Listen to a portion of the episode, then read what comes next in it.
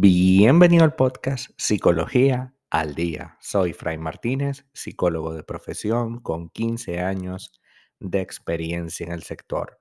Como pudiste ver en el título de este episodio, hoy vamos a hablar un poco acerca de la comunicación patológica. Sí, existe una comunicación particular que está más allá de los malos entendidos y de la falta de habilidad social para llegar al otro. Es un tipo de conversación que causa una dosis cada vez más grande de sufrimiento en las personas que participan en ella. Las consecuencias son especialmente graves cuando se producen en la infancia, pero este tipo de comunicación patológica puede llegar incluso hasta nuestras relaciones de pareja. Por ejemplo, ¿alguna vez te han hecho gaslighting o has eh, generado una conversación en la que se va cada vez poniendo más turbia hasta que llega un punto en el que prácticamente ninguno de los elementos con los que empezaste la conversación se están hablando, sino que ya estamos hablando de, hace, de cosas de hace 10, 15 o 20 años. Este es algún tipo de mm, ejemplo de lo que es una comunicación patológica. Por decirte un ejemplo muy puntual, el gaslighting tiene que ver con tratar de que lo que tú opinas o sientes sea desmeritado o desvalorizado.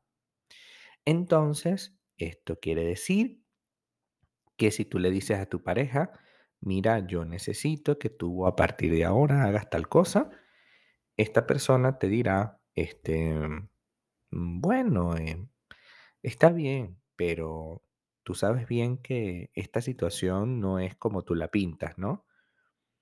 Es que yo no sé tú, pero yo creo que estás entendiendo mal. Y así va progresivamente generándote una especie de, de situación en la que tu pensamiento, tu deseo, tu opinión pasa a segundo plano y es completamente descartado. También puede ocurrir que tú le reclamas a tu pareja por un evento puntual. Mira, ¿qué pasó? ¿Por qué te comportaste de esta manera frente a mis amigos? Por decir un ejemplo. Y poco a poco la conversación va escalando hasta que termina siendo tú la culpable o el culpable de absolutamente todo, porque no solamente pasó este evento de los amigos, no, es que tu pareja te va a sacar una y otra vez toda una serie de errores que cometiste en el pasado y que prácticamente impide que podamos conversar de manera clara y sencilla. Eh, entonces, si tienes una conversación así, patológica, hoy vamos a hablar sobre ella claramente. Em, la comunicación está implicada en un mensaje para que nuestro interlocutor, interlocutor perdón, pueda interpretarlo de manera clara y simple. Si yo le digo A, mi interlocutor tiene que entender A. No puede ser que si yo digo A, mi interlocutor no entienda sino B o C.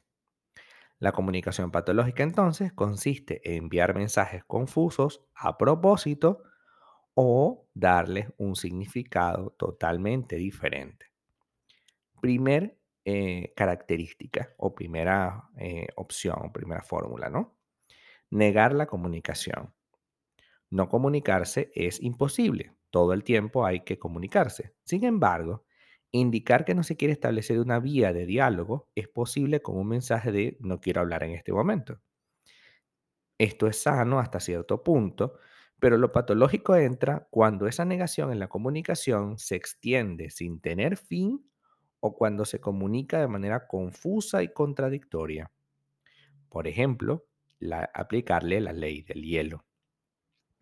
Ignorar completamente a una persona es invalidar sus opiniones y sus sentimientos, porque no es lo mismo que yo te diga, mira, estoy un poco angustiado por la situación que estamos atravesando, vamos a hacer algo. No vamos, no, no vamos a hablar hoy, pero mañana que yo me levante en la mañana con un poquito más de cabeza fría, con todo gusto nos sentamos y tratamos de resolver esta situación. Si no podemos hacerlo al día siguiente, pues mira, nos damos otra pausa y este, más tarde en el mismo día o al día siguiente volvemos a intentar llegar a un acuerdo. Eso es lo lógico. Lo que no es lógico y lo que es patológico es que esta persona, cuando le hablas del tema, te cierra y te dice, no quiero hablar del tema, o la famosa frase, ya vienes tú con lo mismo, y esto ocasiona que te sientas que no hay comunicación. Segundo, mover, trastocar, modificar el contenido y la relación. Imagina una pareja que discute sobre el cuidado de su hijo cuando está enfermo, por ejemplo. El primero asegura que no es bueno taparle con una manta cuando tiene fiebre, pero el otro asegura que es así como lo hacían en su casa de pequeño y que siempre lograba un beneficio.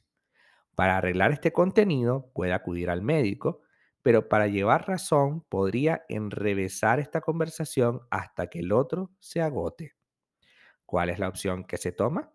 La lógica que es acudir a un médico, que el médico es una posición parcial, perdón, una posición imparcial, o tratar de enrevesar la conversación. Por supuesto, enrevesar la conversación con elementos como en tu familia son todos unos locos que tapan a los niños porque son unos locos, porque de broma no se murió fulanito por eso, porque yo no entiendo por qué tu familia es así, tienen esos temas tan mágicos y locos y así, ¿no?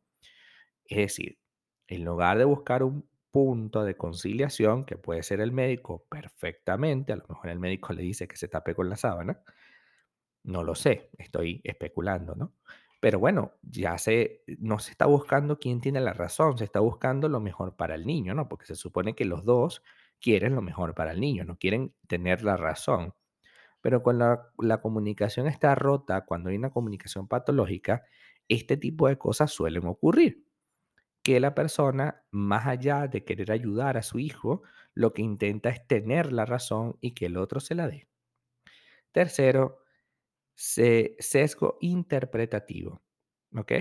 Esta persona tratará de predecir tu comportamiento, pero basándose en algo que cambia constantemente, como lo es la interpretación. Esta es una de las formas de maltrato psicológico más frecuentes y porque eh, genera muchísimo maltrato, ¿no? Porque al tratar de predecir la conducta del otro, estamos de alguna manera em, generando una opinión que, que muchas veces no está bien y que además, además de eso, suponemos lo que la otra persona siente y no le preguntamos. Entonces yo supongo que como tú me dijiste que normalmente tú hacías tal cosa, entonces yo me adelanté y lo hice. Pero no, en este caso yo no quería hacer eso. Bueno, pero tú normalmente lo hacías, así que yo me adelanté y lo hice.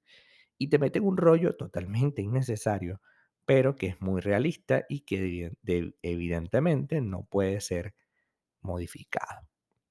Hoy debemos entender, ya para finalizar, que la comunicación es un acto absolutamente limpio y que yo necesito que la otra persona me entienda tal como yo lo quiero, no que empiece a interpretarme o a que suponga qué es lo que pienso, o la famosa frase, ya sé por dónde vienes tú.